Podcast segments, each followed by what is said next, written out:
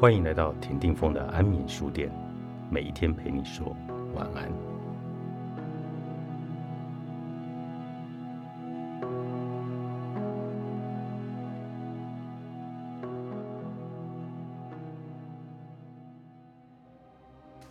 人生成败与苦乐的有色眼镜，常会让我们倾向于追求财富、成就、幸福、快乐，建立起衡量人生成功与否的有色眼镜中。而将它视为理所当然。如果追求不到，便觉得人生是失败的。然而，从康德哲学来思考，便会发现这一样是有色眼镜的世界观。在我们所不知道的真实世界里，这些价值观都不一定是对的。没有财富又如何？没有成就，生活不够幸福，这都不能代表人生真的失败。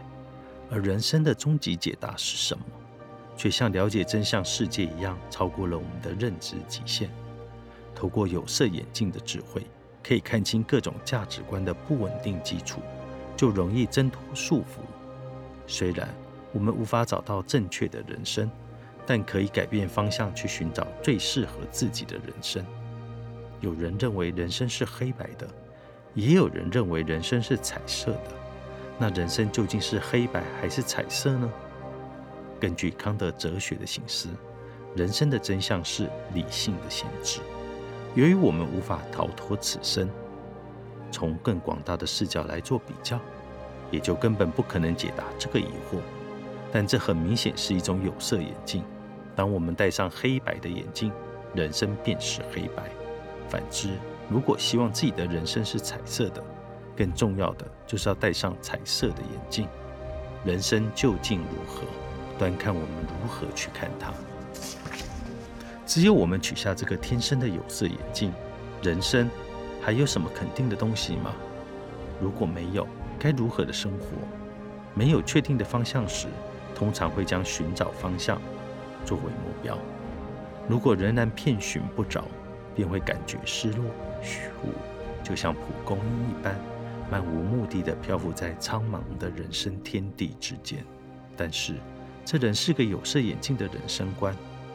如果可以时刻活在当下，体验存在之美，又何须目标？人类需要目标的天性，何尝不是一种有色眼镜呢？我们一定要遵从它吗？还是不妨将这种天性当作拼凑人生的一个元素，灵活运用，以拼出自己最理想的人生形态？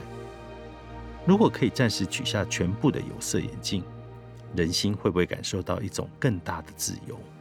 就像在康德哲学中，即使无法理解世界的真相，但在不确定中，还是可以运用可用的资讯，建立相对的确定性。